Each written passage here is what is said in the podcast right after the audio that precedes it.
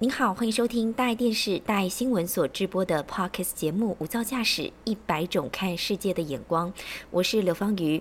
今天呢，为大家邀请到的是外电编译邱凯文，Kevin，你好。Hello，我们现在要聊题目还是很夯啦，就是现在大家很需要的新冠疫苗。哦，而且还看到一个新闻哦，新竹的竹北卫生局，嗯。他们的卫生局去领了这个一千七百九十剂的疫苗，结果最后达标打完疫苗的人数达到了一千九百五十五人，啊，一千七百多剂打了一千九百五十五人，那很多人就有大灾问，就为什么？嗯，结果呢，竹北卫生局很骄傲的说，因为他们是客家人的勤俭持家，这样的秉持这样的精神，他们把每一罐每一罐里面的几 CC 几沫都已经把它收集起来，所以又可以再多打一些的族群。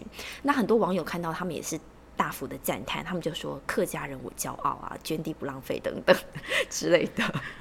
嗯，我想想看，因为其实我也是客家人，哦真的然吗后对，像我就是拿那个酒精擦的时候，我会觉得说，嗯，我只是要擦这一块而已，然后我就把它剪下来一半，然后另外一半就顺便去擦一下其他的东西。所以你也是属于那种捐滴不浪费的客家人心态。嗯没错，我骄傲。你客家人，你骄傲这样。对。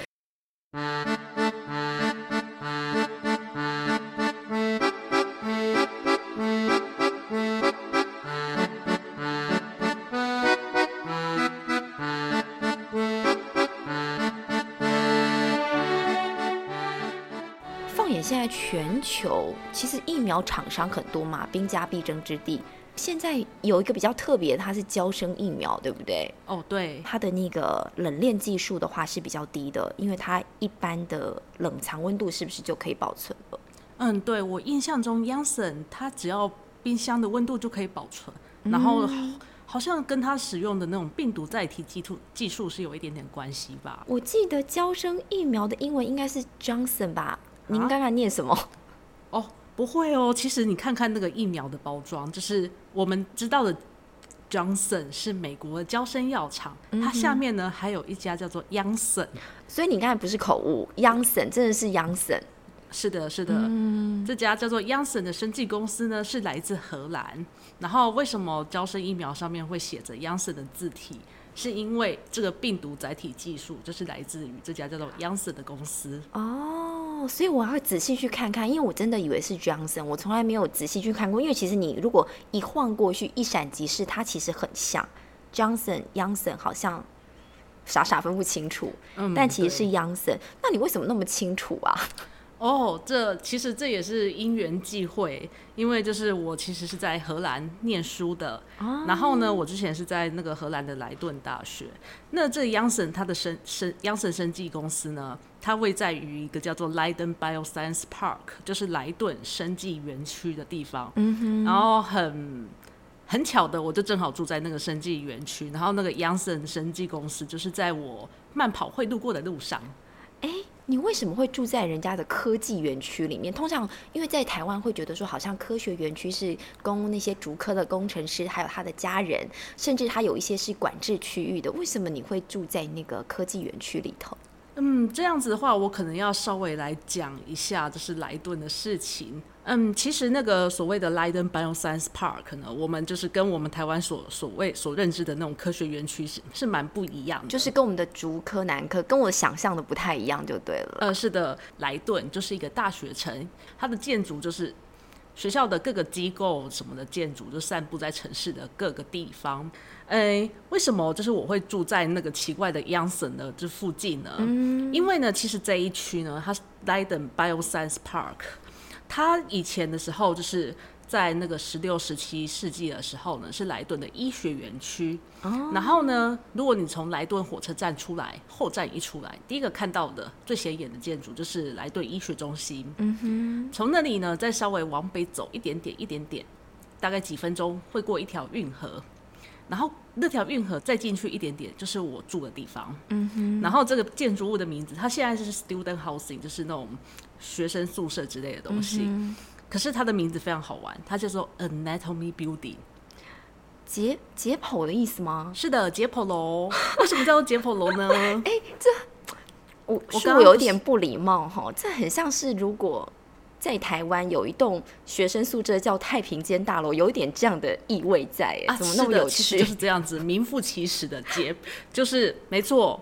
我我那我是住的地方呢，它以前在十七世纪的时候就是用来解剖大体的。这么阴森是不是？嗯，其实也还好。学生供医学使用的啦，哈。对，就是我刚刚有讲到说，它其实距离那个莱顿的医院医学中心只有几分钟的路程，嗯哼，然后就可以想象应该是方便吧。而且我这个想法就是也得到后来也得到证实，是因为我住的地方再往北一点点，再过一条运河，是是我几个呃念硕士的朋友他们住的 student housing。是那个地方很特别，就是虽然荷兰运河很多，可是那栋建筑它周遭的运河也太多了，就是根本就是被水围绕，所以就是围城这样子的感觉，没错没错，像城堡一样嘛。有点像就是护城河中的啊孤堡。那它里面是很重要的地位吗？哎、为什么它会被那么多的运河这样子围成起来？其实我觉得重点是在于被很多运河围起来以后，就非常的阴凉，哦因为那里是用来储存尸体的地方，可能他们没有那么忌讳，是不是？因为他们可能觉得那就是历史的一部分吧。嗯，然后其中有一条运河的另外一个过去的方向，就是莱顿社会学院发基的心理学研究所。其实它是环环相扣的呀。是的，是的，医院、医学中心，然后还有包括您刚才讲的呃精神疗养院，嗯，到像有心理咨询，其实它都是、感觉都是哦、一体的啦，哈。是的。所以就是说，央神生技呢，正好就在那个后面，就是更新的园区里面，然后那里就是有很多的生物啊、医学相关的东西。嗯哼，好，听你这样讲起来，我们又在冷气房哦聊天，背脊有一点凉哎，可不可以再跟我们讲一些小故事，可以让身体热起来的？嗯不然我来稍微讲一下那个莱顿好了。嗯，莱顿大学呢，就是其实它在欧洲的医学研究方面算是蛮蛮重要的地方。嗯，对，从那个央省被娇生买走就可以想见。而且呢，莱顿它其实是荷兰的第一所大学。哦，历史那么悠长，是的，荷兰的皇室都是念这里。嗯哎，可是被皇室青睐就很不得了啊，对不对？嗯，我等一下就来讲一下好了，就是它的创校其实就跟荷兰的皇室是在良缘。良缘啊，对不对？总而言之呢，荷兰的莱顿它的生物啊、天文学其实也都很有名。还有一个就是我们台湾可能会比较感兴趣的是，荷兰是西欧第一所成立汉学研究的。哦，对是他们很多人会讲中文吗？没错，你在那里不能随便讲中文，人家会听得懂，所以我在那里都讲台语。就是只有跟自己自己的妈吉妈吉听得懂，但是国语真的你的很多同学都懂中文，是不是？还是说店家？呃，店家还好啦，不过就是真的很容易，就是尤其是在图书馆附近，因为汉学研究所就在附近，然后你在那里讲一讲，就骂骂荷兰人的时候，哎、就有人听懂了，好糗哦。对还是要自保一下？对，所以要讲台语。嗯，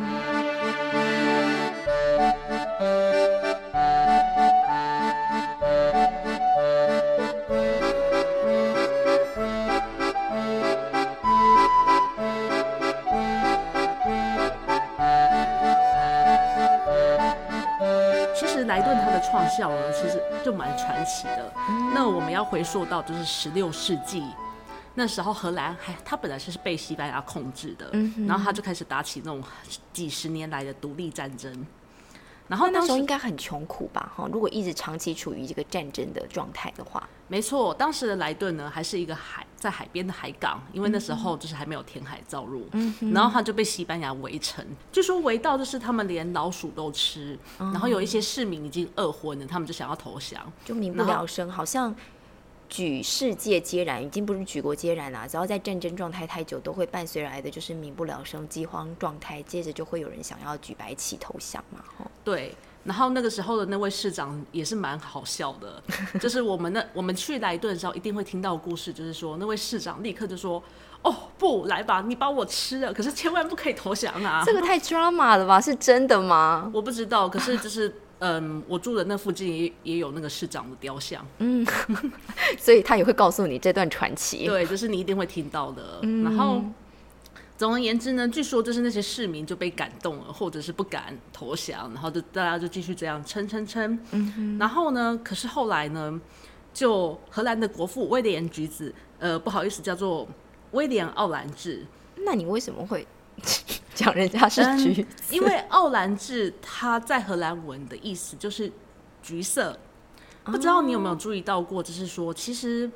嗯，像那个荷兰在台代表处那些办事处那些的，他们背景都是一大片橘色哦。所以他们其实我们要认识荷兰，其实如果比较对荷兰有有一点研究的人，他或许是不用透过国旗国花这种，他或许透过一些颜色，他们有一个国色叫橘色。是的，而且像那时候我们台湾送给荷兰的口罩就是橘色的口罩哦。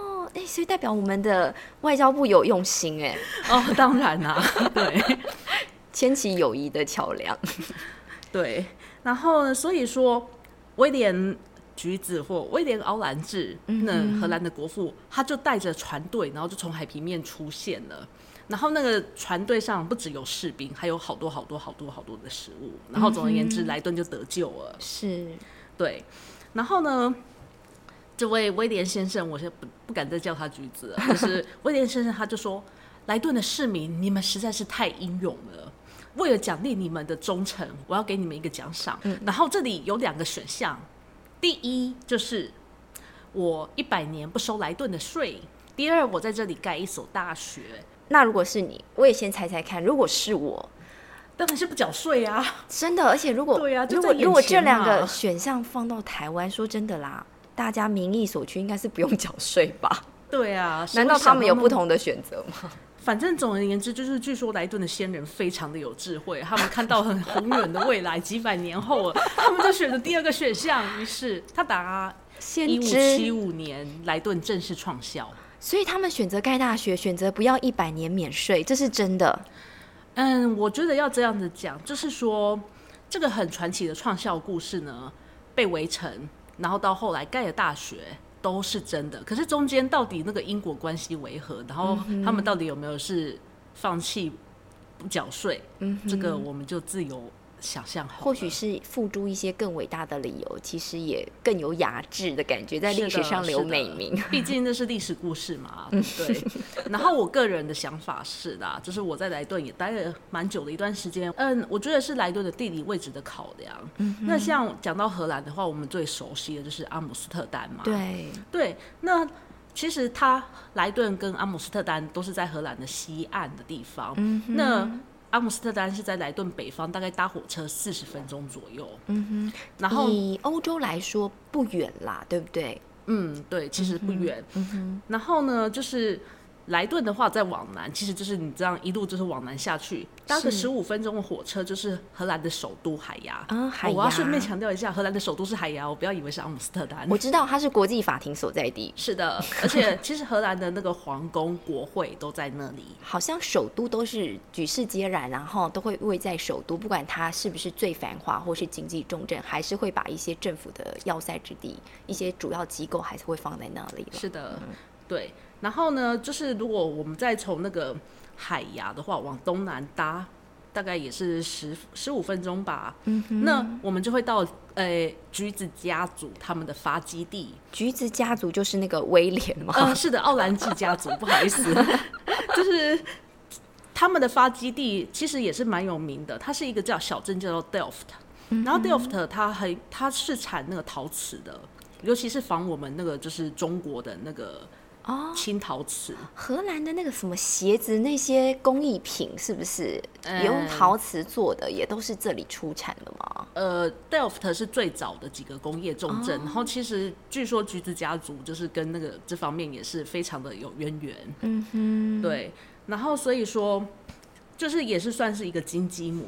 莱顿，它其实就是在荷兰精华地带的正中央，可以说它四通八达啦，因为它被了很多震惊啊、历史啊一些重要的城市给围绕住了。是的，嗯，它到哪里都很方便，或是这些地方要到它也很方便。对，所以可以想象，就是说，就是如果在那里建校的话，的确是一个很好的选择。嗯哼，对。那它除了是这种，就是它的地理位置的话，它自己有没有一些特色呢？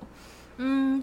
我刚刚好像有讲到说，就是莱顿它是一个名校嘛，嗯然后不过莱顿的创校它那个很好玩的故事，就是诶、被围城，然后被解放。嗯于是，在莱顿呢，每年的十月有都有两天的莱顿解放日，哦这是非常非常特别的节日，哦是国定假日吗？是国定假日，可是只有莱顿有。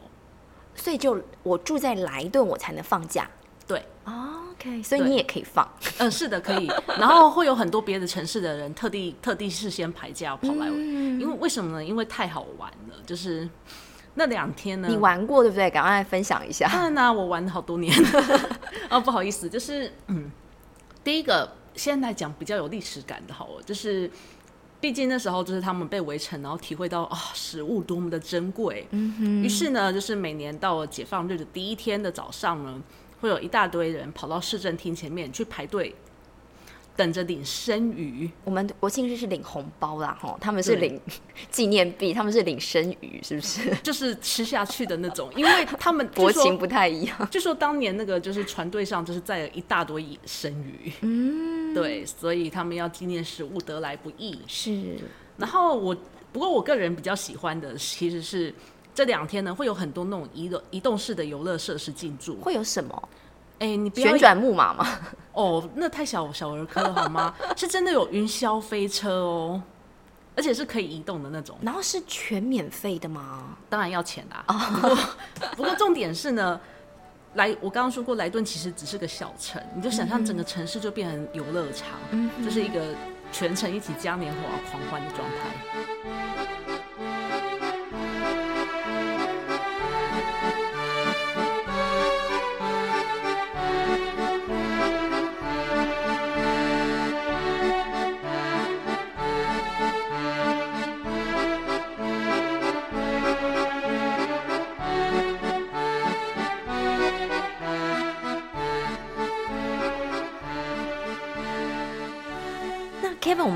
聊了很多，是有关于这个莱顿它的地理位置非常的优异嘛。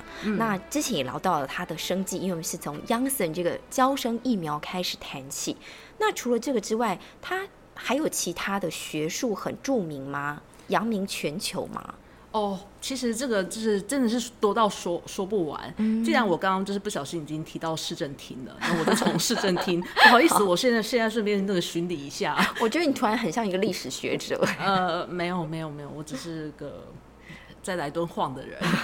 好，总而言之呢，就是市政厅是是在火车前站另外一端，所以就是在所谓的比较旧的市政区。嗯，从那里的话，再往南走一点点，会来到我们莱顿大学最重要的建筑物 Academy Building，学院楼。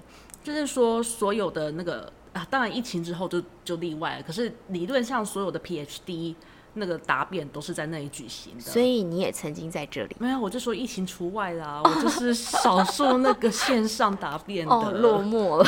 对落寞。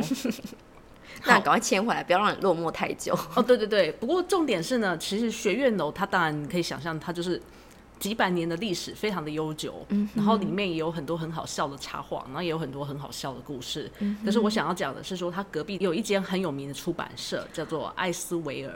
这个出版社可是撼动了世界的重要的角色之一，因为伽利略他出版的那个两门新科学的对话，然后不是就说哦不，就是宇宙不是绕着地球转的，是绕着太阳转的。然后这当时就已经轰动了。没错，这本书一六三八年是在莱顿出版的，就是这家出版社出版的。不过就是其实，哎、你不会觉得很奇怪吗？他明明是意大利人，怎么书跑到了荷兰出？为什？么？因为呢，当时的教会的势力非常的庞大，只有莱顿大学，或者应该说就是荷兰赶不甩教会的压力。嗯，独排众议，所以他愿意接受伽利略。对他们觉得这是很有趣的东西，Why not？、那其实这也跟荷兰它本身，嗯，我们就想想看，北边的那个阿姆斯特丹嘛，他们那时候还有一个东印度公司，对，东印度公司就跑来台湾，然后就是就就嗯，在这里嗯。待了好好一阵子，然后就被郑成功打回去了。是呃，应该说他们就逃到印尼去了。对，所以他们是有很明显的那个商人，很务实，觉得 why not，、就试试看那种个性。对，然后这样子的话，就是荷兰它另外一个，我觉得就是 why not 的例子很好玩，是说，因为它比较比较务实，比较包容。所以说，像那个时候在同一个时期，有一艘五月五月花号，哎，怎么都那么有名啊？啊对嘛，我就说莱顿的故事很好玩啊。嗯，总而言之呢，就是载着从英国载着清教徒往美洲大陆逃那艘五月花号。嗯，其实呢，他一六零九年的时候是先跑到莱顿了。所以莱顿依旧秉持他自己有容乃大的风格，也接受了这个清教徒逃过来。嗯，对他们就是觉得好嘛，你们就缴税，然后你们也没有犯我们，我们干嘛干嘛要迫害你们呢？所以已经有点算是庇护了他们。对，是有点是，不过这就是就当时呢，就是。就是如果他们有继续留在莱顿的话，历史就会重写了。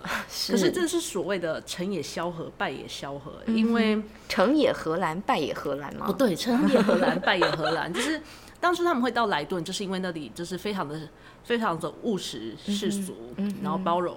可是他们后来觉得，Oh my God，荷兰人实在是太世俗了，他们竟然敢在礼拜日跑出去溜冰，这样我们的孩子会被带坏。就是反而是他们自己的宗教的教义没有办法接受这样子的开放的荷兰。是的，于是他们在十一年后，就是一六二零年，就跑到美国去了。嗯哼。